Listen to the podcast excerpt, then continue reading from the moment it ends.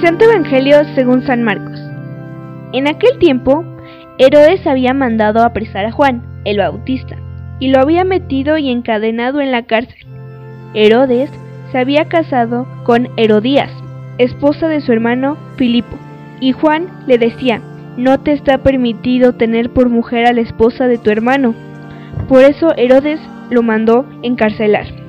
Herodías sentía por ello gran rencor contra Juan y quería quitarle la vida, pero no sabía cómo, porque Herodes miraba con respeto a Juan, pues sabía que era un hombre recto y santo, y le tenía custodiado. Cuando lo oía hablar, quedaba desconcertado, pero le gustaba escucharlo. La ocasión llegó cuando Herodes dio un banquete a su corte, a sus oficiales y a la gente principal de Galilea, con motivo de su cumpleaños. La hija de Herodías bailó durante la fiesta, y su baile le gustó mucho a Herodes y a sus invitados. El rey le dijo entonces a la joven, pídeme lo que quieras y yo te lo daré.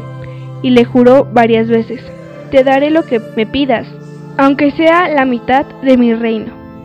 Ella fue a preguntarle a su madre, ¿qué le pido? Su madre le contestó, la cabeza de Juan el Bautista. Volvió ella inmediatamente junto al rey y le dijo, Quiero que me des ahora mismo en una charola la cabeza de Juan el Bautista. El rey se puso muy triste, pero debido a su juramento y a los convidados, no quiso desairar a la joven y enseguida mandó a un verdugo que trajera la cabeza de Juan.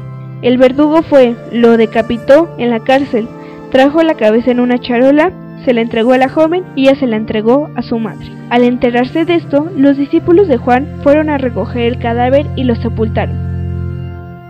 Palabra del Señor.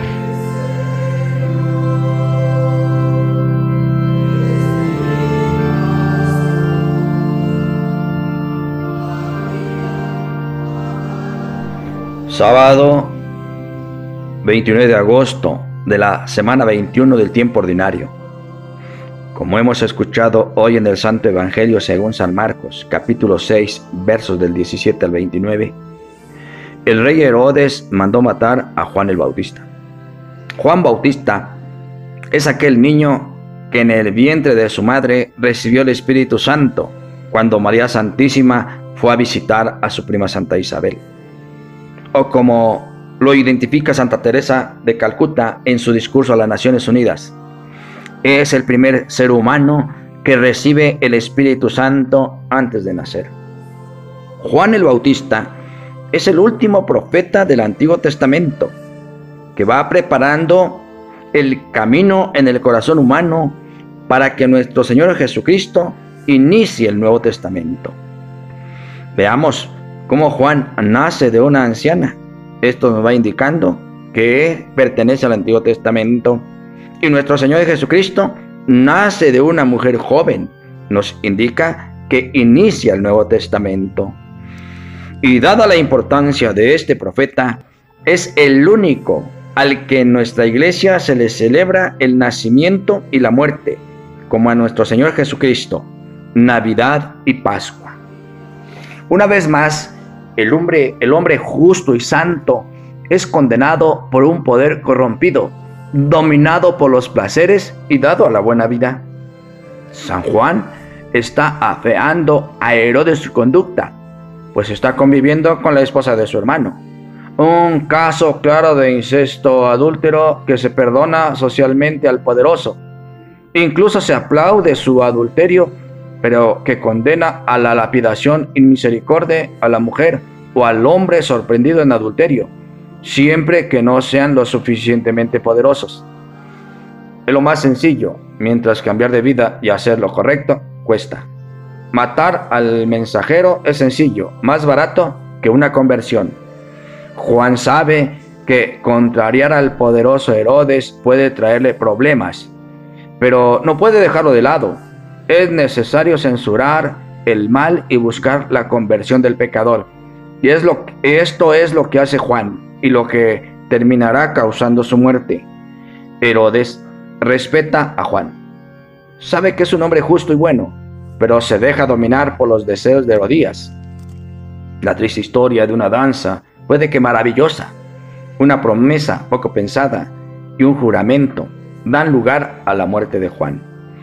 Con alguna frecuencia asistimos en nuestros tiempos, también en nuestra iglesia, a condenas de hombres, tal vez proféticos, que nos descubren nuestras contradicciones y a los que, en aras de una seguridad y fidelidad a la tradición, son condenados al silencio, a la muerte religiosa.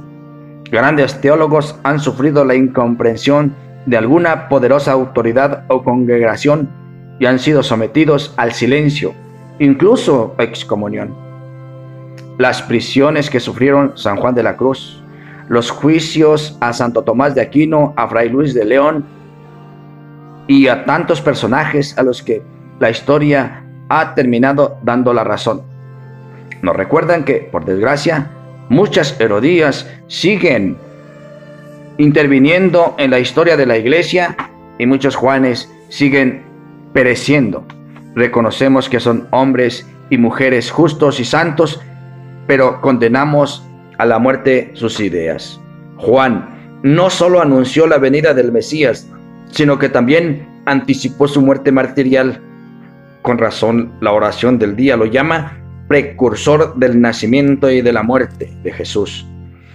Idea que desarrolla con el mismo epígrafe la homilía de San Beda que leemos en el oficio de lectura.